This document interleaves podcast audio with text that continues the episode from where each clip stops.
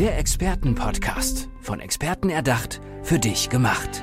Experten aus nahezu allen Bereichen des Lebens geben wertvolle Tipps, Anregungen und ihr geheimes Know-how weiter. Präzise, klar und direkt anwendbar. Von A wie Affiliate bis Z wie Zeitmanagement. Der Expertenpodcast macht dein Leben leichter. Hallo und herzlich willkommen. Ich bin's wieder, Andrea, und ich habe heute Christina Wingenbach mir gegenüber sitzen. Hi Christina. Hallo, schön, dass ich hier sein darf. Ich muss mal ablesen, was du alles bist, weil das ist so unfassbar viel. Also kurz gesagt bist du Expertin für Schmerz- und Angstfreiheit, mhm. so kann man sagen. Ne? Ja.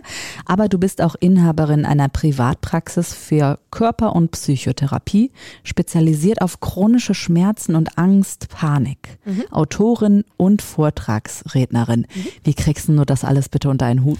Das frage ich mich auch manchmal. Ich glaube, da sind wir schon an dem Thema Thema Glaubenssätze. Wir werden ja alle erzogen mit dem Satz, ähm, ich habe keine Zeit. Ich habe genug Zeit für alles. Das war's schon, das ist mein Geheimnis. und direkt vorneweg mal rausgehauen. ja. Weißt du was, dann stelle ich direkt die Frage, weil es ja viel um Angst, um Panik bei dir geht auch, wo du den Menschen hilfst. Was ist denn Angst eigentlich genau? Was ist Panik genau? Das ist eine gute Frage. Also Angst ist ja eigentlich nur eine Fiktion. Und die geht so weit, dass wir mit unseren Gedanken entweder in, Ver in Vergangenem rumwühlen, also Wühlmaus spülen, spielen von wegen als Kind ähm, keine Ahnung, habe ich meinen Bruder verloren, was zum Beispiel ein großes Traumata darstellt oder ein Autounfall oder ich wurde von meiner großen Liebe verlassen, habe das bis heute noch nicht verkraftet. Und das nehmen wir mit, dieses Päckchen, und projizieren es auf unsere Zukunft. Also wir bleiben nicht bei uns im Hier und Jetzt, wie gut geht es mir eigentlich jetzt, auch ohne Mann oder ohne Bruder, sondern wir nehmen das mit in die Zukunft und bauen ein Horrorszenario draus und haben Angst, dass das Vergangene wieder passiert. Aber es ist doch voll normal, dass man so Gedanken hat, oder? Wird es irgendwann ja. unnormal oder bin ich unnormal? Nein, nein, nein, nein, das ist alles normal, denn wir okay werden auch genau so erzogen. Also mhm. es ist klar, als kleines Kind werden wir natürlich von unseren Eltern behütet. Und wir, unsere Eltern möchten natürlich auch, dass wir vor Gefahren geschützt sind. Und sie erziehen uns mit so Sachen wie, lauf nicht auf die Straße, da sind Autos, die überfahren dich. Also es wird mit dem Tod gedroht. Und obwohl wir kleinen ja, Wesen, ja, noch nicht so lange auf dem Erden, äh, Erdenplaneten sind, werden wir gleich mit dem Tod konfrontiert. Und natürlich bauen wir so über die Jahre hinweg Erfahrungswerte auf und auch diese Horrorszenarien. Und natürlich weißt du, okay, wenn ich einmal auf die Herdplatte gegriffen habe, das mache ich kein zweites Mal. und wir Menschen lernen aus Schmerz und halt aus diesen Horrorszenarien. Aber manchmal übermannt einen das und es wird zu viel und dann sind wir schon bei dem Thema Panik. Ah, da sind wir also an dem Punkt. Irgendwann wird, wird es, ja, ich sag nicht unnormal, weil, ne, was ist schon normal, was ist unnormal, aber irgendwann wird es so schlimm, dass es deinen Alltag beeinträchtigt. Ja. Kann man es so sagen? Definitiv. Vielleicht? Es ist eine Überkompensation, eine Überreaktion deines Körpers und ähm, einer meiner Standardsätze sind, dein Körper ist der Sklave deines Kopfes das, was du denkst, das fühlst du auch. Und da sind wir dabei. Das Hirn kann natürlich Informationen nur umsetzen, indem wir uns ein Bild vorstellen, imaginär in unserem Kopf. Und sobald dieses Bild steht, ist das unsere Realität und unser Körper reagiert auf dieses Bild. Es ist nichts anderes, wie wenn ich sagen würde, Realität ist gleich Gedanke plus Emotion. Wenn ich zu dir jetzt sage, stell dir keinen kleinen blauen Babyelefanten auf ein rosa Dreirad vor, guck, du fängst schon das Schmunzeln an. Du hast dieses Bild und dein Körper reagiert. Ich manipuliere dich gerade, falls du es nicht gemerkt ja, hast. Ja, ja. Aber wenn ich dir jetzt erzähle, dass im Februar meine beiden Hunde verstorben sind, dann hast du gleich dieses Gefühl von, oh, das tut mir aber leid. Und die Trauer, obwohl es gar nicht deine Trauer ist. Wir adaptieren natürlich auch viel. Also in dem Moment, wo du ein Bild im Kopf hast, reagiert dein Körper darauf. Ja. Und bei manchen, bei Panikern, sind das Bilder wie, oh, ich habe einen Frosch im Hals und oh, ich glaube, ich erstick gleich. Obwohl ein Frosch im Hals was Normales ist, aber die überreagieren und sagen, ich glaube, mir geht's gleich an die Kehle. Oder, oh, ich habe gerade mein Herz gespürt, oh, ich glaube, ich krieg einen Herzinfarkt. Und sobald dieses Bild im Hirn ist, reagiert dein Körper darauf, auf eine Fiktion. Aber ich müsste ja dann eigentlich jetzt mit diesem Gedanken, mit diesem blauen Elefant auf dem rosa Dreirad im Kopf zu dir kommen oder auch mit diesem Angstfrosch im Hals, mhm. Panik zu dir kommen, damit du mir dann erklärst, das ist völlig normal, damit ich gar nicht erst in eine Angststörung, sag ich mal, komme. Das wäre ja eigentlich das Allerbeste. Aber natürlich das passiert kaum. Meistens kommen wahrscheinlich die Menschen, wenn der Elefant so groß geworden ist, dass er einen übermannt, wenn die Panik eben so groß ist,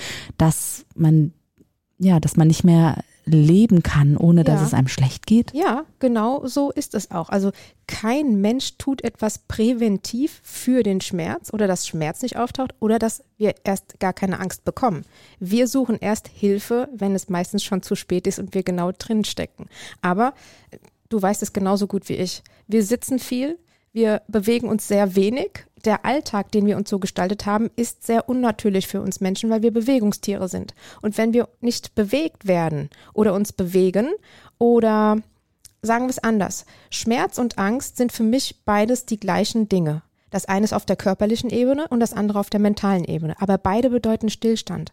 Angst bedeutet ein Stillstand. Das heißt, ich habe nicht mehr den Fokus auf hier und jetzt und bewege mich fort und habe ein Ziel. Ich bin mit meinen, meinen Gedanken in der Vergangenheit oder in der Zukunft. Und bei Schmerz ist es, an dieser Stelle an meinem Körper kann sich das Gewebe nicht mehr gut bewegen, nicht mehr zirkulieren. Die Faszien bewegen sich nicht mehr. Und da sollte mehr Bewegung rein. Es geht im Leben immer um Bewegung. Jetzt verstehe ich auch diese Kombination spezialisiert auf chronische, chronische Schmerzen und Angst und Ja. Panik, weil Ja. das eben so einhergeht. Ne? Definitiv. Wer kommt denn da zu dir und wie können diese Menschen dich erreichen?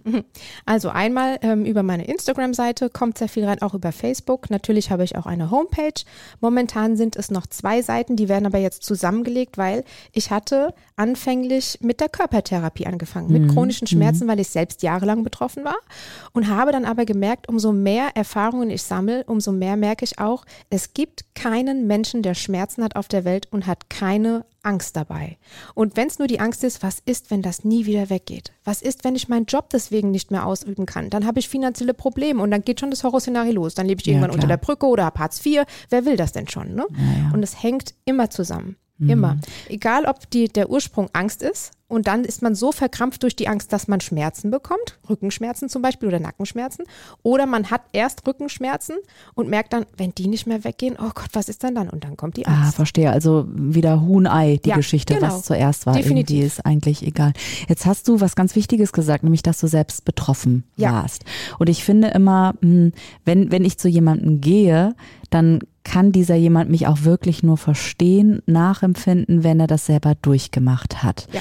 Darf ich dich fragen, was du da durchgemacht hast? Mm, Ich glaube, das würde den Rahmen jetzt sprengen, wenn ich ganz ehrlich bin. Aber es waren auf jeden Fall enorme Rückenschmerzen, weil ich mit einer Hüftdysplasie geboren worden bin und mit einer sehr starken Skoliose. Also ich war eigentlich schief und krumm. Und man hat mir diagnostiziert damals, dass ich damit leben muss, mit Schmerztabletten und ich werde niemals gerade laufen können, geschweige denn hohe Schuhe. Oh, das ist aber auch eine harte Diagnose, oder? Es ist auch wieder ein Glaubenssatz. In dem Moment, wo ich das glaube, wird das zu meiner Realität.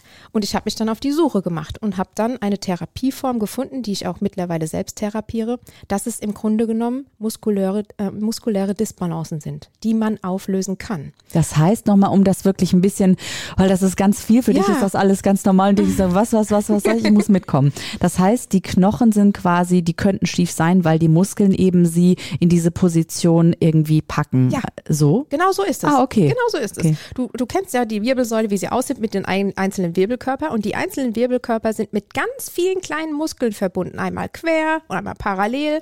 Und wenn eine Seite mehr verspannt ist als die andere, zum Beispiel wenn wir immer mit überschlagenen Beinen sitzen, So wie ich jetzt gerade. ja, so wie ich auch gerade, Ja, warte, ich schlag mal direkt andersrum Genau. ein, so.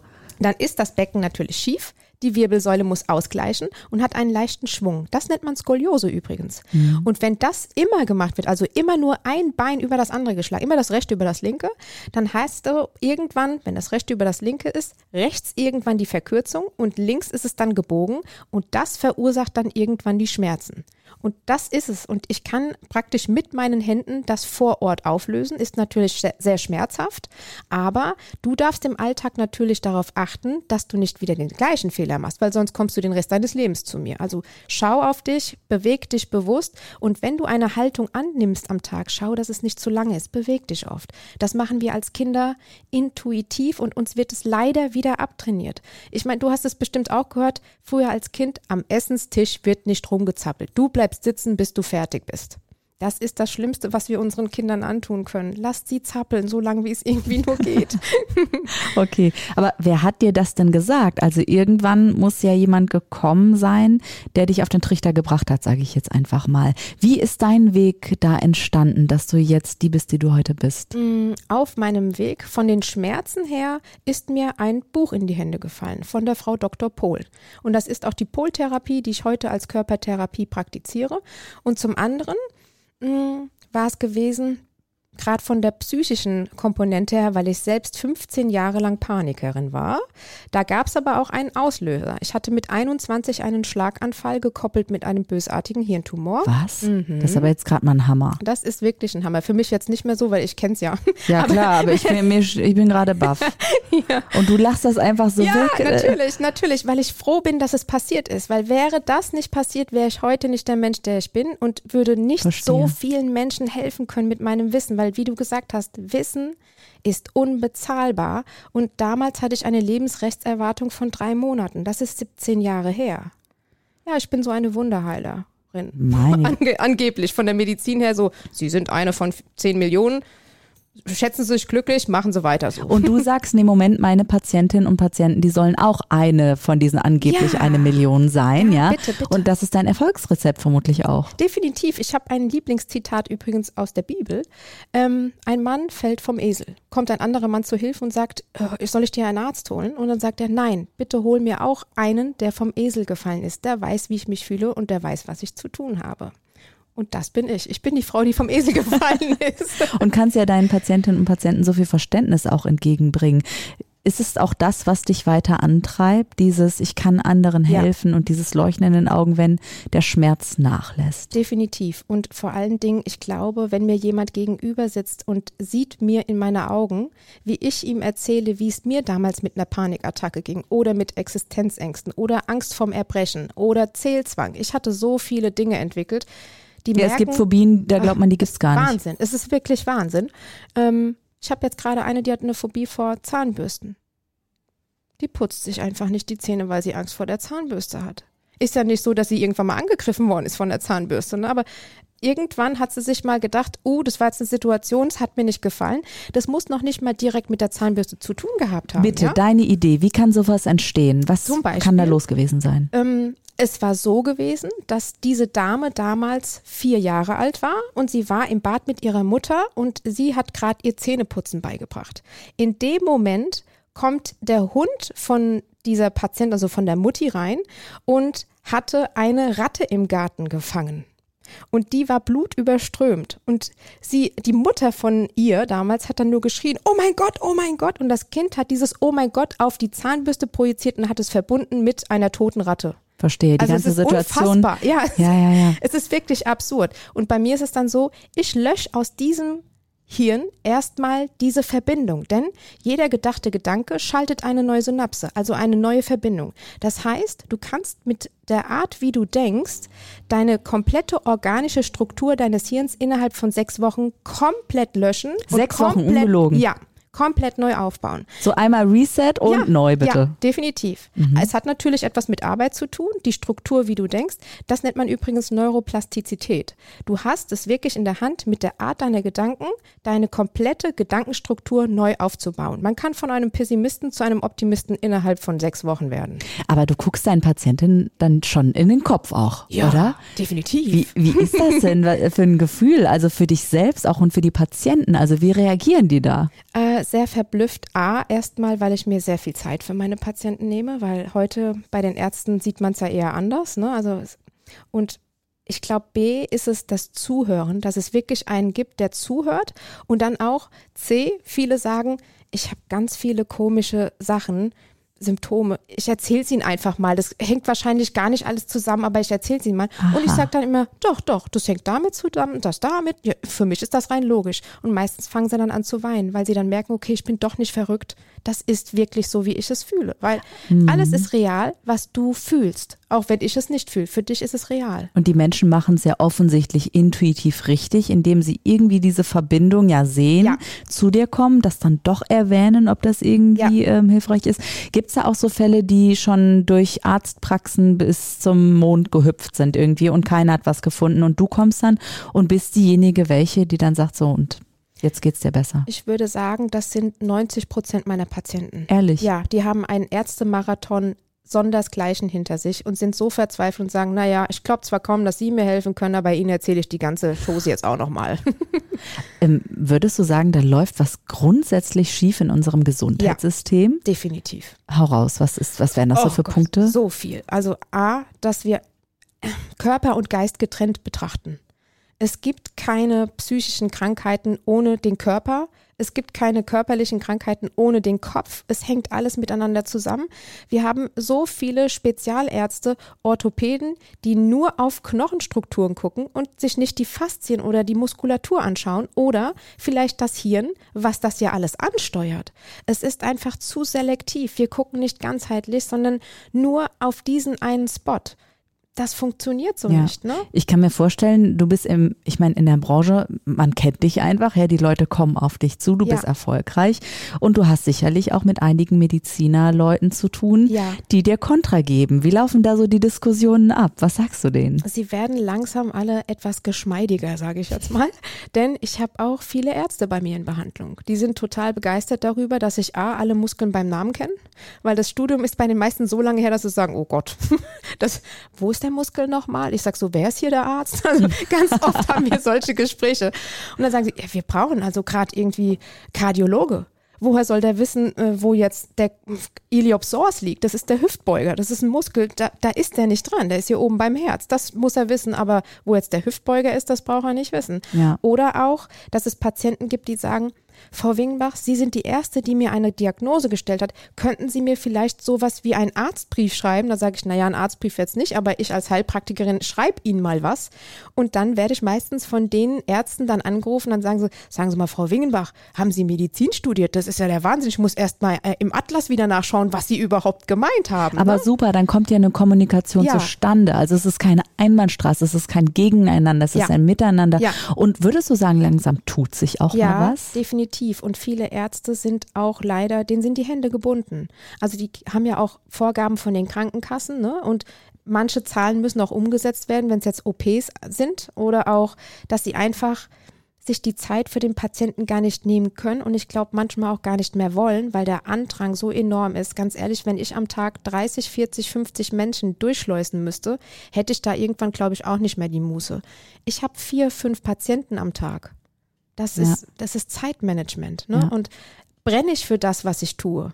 Ich glaube, viele, bei denen ist es auch ein Prestige, einfach Medizin zu studieren, einen Doktortitel zu besitzen und dann nicht mit Leidenschaft das zu tun, was man wirklich machen möchte. Ja, wenn du deiner ähm, Vergangenheits-Christina, die damals diese Diagnose bekommen hat, diese schicksalhafte, Mhm. ja schon fast diese lebensverändernde, was würdest du der heute mitgeben wollen? Was würdest du ihr sagen wollen, wenn du es könntest? Ich würde sagen, ja, das ist ein Riesenberg voller Scheiße, der dir hier gerade passiert. Aber warte da durch, weil da hinten ist dann wirklich das Licht und du bist auf einem guten Weg. Und dir wird nichts vor die Füße geworfen, was du nicht mit links meistern kannst.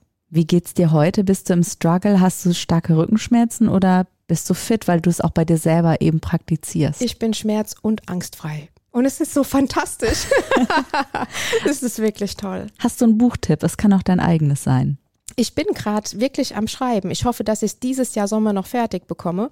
Und da ist es, ja, es ist so ein teils Memoiren, ne? Wo komme ich her? Warum Klar. tue ich das, was ich tue? Und ich möchte beide Themen verbinden. Psychotherapie und Körpertherapie, also Schmerz und Angst, einfach für ein glückliches, entspanntes Leben.